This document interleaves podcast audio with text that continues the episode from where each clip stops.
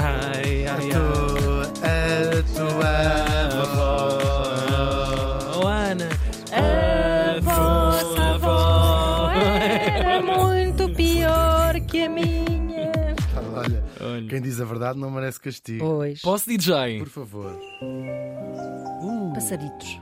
Adoro Passeitos. Gosto muito desta música. É um álbum todo dele muito fixe. Neste dia estávamos em 1935 e morria em Lisboa. Epá, eu avisei-a. eu de facto. Baza daqui. Rápido, rápido, vá para a Suíça. Morria aos 68 anos. É uma mulher incrível. Já falámos aqui muito à volta do seu, da sua vida. Hoje vamos trazê-la aqui com toda a justiça. Falamos da feminista portuguesa Adelaide Cabete, que nós vamos referenciar. Bem, claro, é? aqui, claro, sim, sim. É uma história mesmo, mesmo incrível. A nossa, é mesmo incrível. A nossa Adelaide nasceu. A vossa Adelaide, que eu não sou português. a Adelaide que nasceu em 1867 na Alcáçova, em Alcáçova. Isto fica perto de Elvas, é uma freguesia de Elvas. Adoro. Numa família pobre, uma família francamente pobre, uma dessas famílias alentejanas que viviam de apanhar o que dava à terra que nunca seria sua. A verdade é esta. Ou seja, nem a terra era das pessoas. Sabemos todos a dificuldade que era e a pobreza que era o, o Alentejo, estamos no finalzinho do século, do século XIX. Ela teve uma infância ah, muito pouco auspiciosa. Ela ajudava os pais na apanha da ameixa e foi também criada de servir nas casas mais, mais ricas lá de, de Elvas, claro. Sim, ela era pequenita, se calhar até era usada como anão para as bandeiras na cabeça. Não tenho essa informação. Isto não é bem um anão. Bom, agora, ela era analfabeta, claro, como quase todas as crianças pobres eram analfabetas nesta altura, só que tinha uma enorme vontade de, de aprender. Ela tinha eh, uma vontade enorme de aprender a ler, de aprender a escrever, de, de- de- de ser mais do que as suas circunstâncias, no fundo. Um desassossego qualquer. Muito grande, muito grande mesmo. E ela vai aprender, de facto, a ler e a escrever já muito crescidinha. Ela tinha 27 anos quando acabou o liceu, sempre muito incentivada pelo marido com quem ela tinha casado aos 18 anos. Portanto, ele foi. Não, mas uh, estuda, que isso é o teu sonho. Hein? 27 anos quando acabou o liceu. Depois de acabar o liceu, já em Lisboa, 27 anos acabou o liceu e não sabia ler e escrever durante quase o início Incrível. da sua vida. Ouçam o que vem a seguir. Em Lisboa, ele vai estudar para a Escola Médico-Cirúrgica, vai acabar o seu curso aos 33 anos com a tese a proteção às mulheres grávidas pobres. Foi assim das Uau, primeiras é mulheres a licenciar-se em medicina em Portugal. A sua especialidade era a ginecologia e, claro, das primeiríssimas médicas portuguesas, uma mulher que não sabia ler e escrever até muito tarde na sua vida, que acabou o liceu com 27 anos. É incrível. Com essa humanidade já de devolver. Exatamente. E a partir daí, bem sua aos vida outros, não é? só, sim, só, só, só, só mesmo. Ah, agora, tanto, tanto ela como o marido foram muito importantes ativistas republicanos. Eram vozes muito críticas, quer da monarquia, mas mesmo ativistas eh, conhecidíssimos. Da praça. Da praça, Sim. sim. Ahm, e também da Igreja Católica, portanto, eram muito críticos de- do establishment, se quiserem. Quando a República chega, em 1910, sai das suas mãos e de outras mulheres também, bordada por si, a bandeira de Portugal, que foi hasteada na Praça do Marquês de Pombal nesse dia 5 de outubro. Toda a história da, da Quibeta é incrível. Agora, o assunto da República estava arrumado e as suas causas passaram a ser outras. O quê? Os direitos das mulheres e, sobretudo, das mulheres mais pobres, que eram os direitos a quê? à instrução, a sua própria experiência eu dizia, mas também aos cuidados de saúde, porque ela era médica e percebia que as mulheres morriam, sobretudo ginecologista, não é? Porque as mulheres pobres morriam nos partos, morriam de infecções, morriam Uma de tudo, exposição porque não tinham à acesso morte, claro. a nada, também não havia hospitais públicos como nós os conhecemos hoje, não é? Quer dizer, os cuidados de saúde Sim, eram provavelmente muito nem eram básicos. tão m- merecedoras de atenção por parte. E um desconhecimento grande Claro, do que é que claro. está a acontecer. Sim, claro, é? e da saúde feminina, então, sim, claro, obviamente. terrível.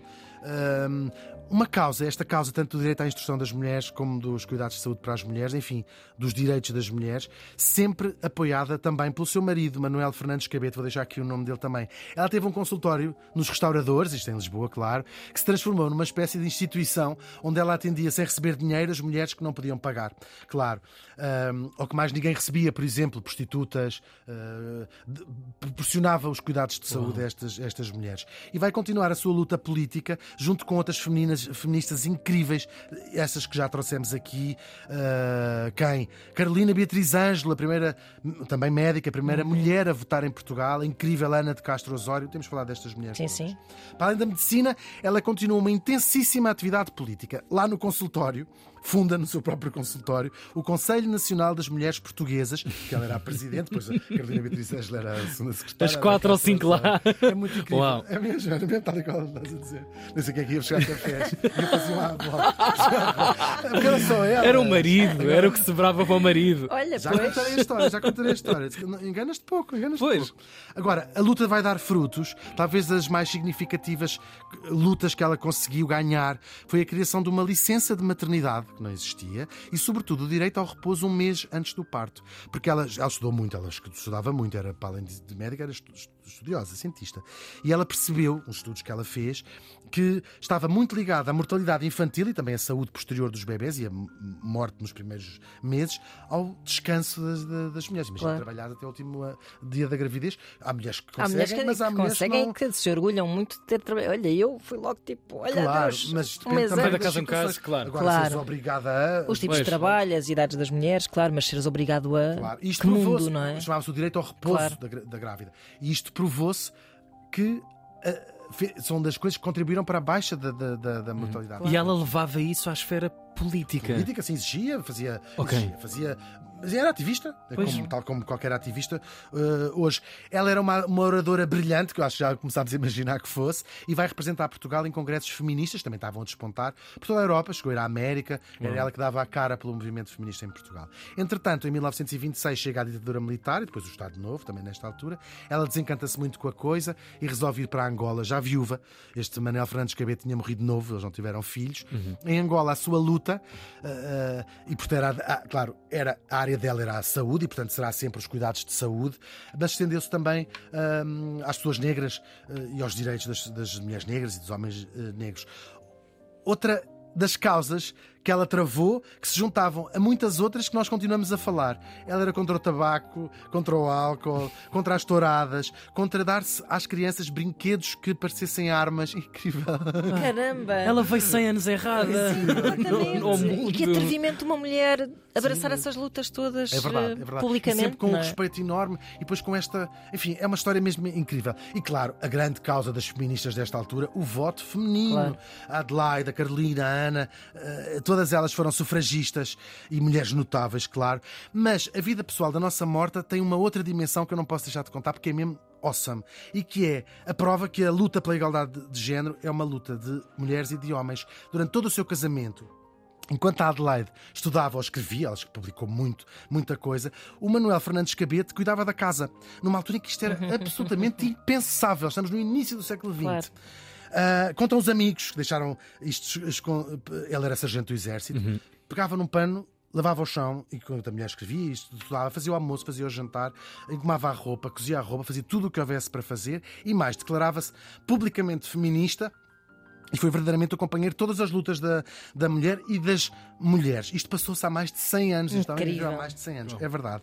Talvez por isso e por esta partilha que sempre foi o casamento dela, ao contrário de muitas outras feministas, ela não, teve, não tinha uma visão negativa do Uhum. casamento, que foi para ela um verdadeiro espaço de liberdade e até uh, a De apoio mesmo, esteve apoio, sempre de promoção e, claro, e que claro. a impulsionou uh, para a frente, claro. Agora ela sabia, deixou escrito, que para muitas, muitas mulheres o casamento era uma verdadeira prisão, um empecilho e até um martírio. Quando lhe perguntaram, já ela era velha, qual, teria, qual foi o maior acontecimento da sua vida, depois de tantas indas e vindas e tantas lutas, ela sem pensar respondeu: O meu marido. É lindo, Uau. está? Mesmo bonito. Até ficámos com Fiquei um pouco.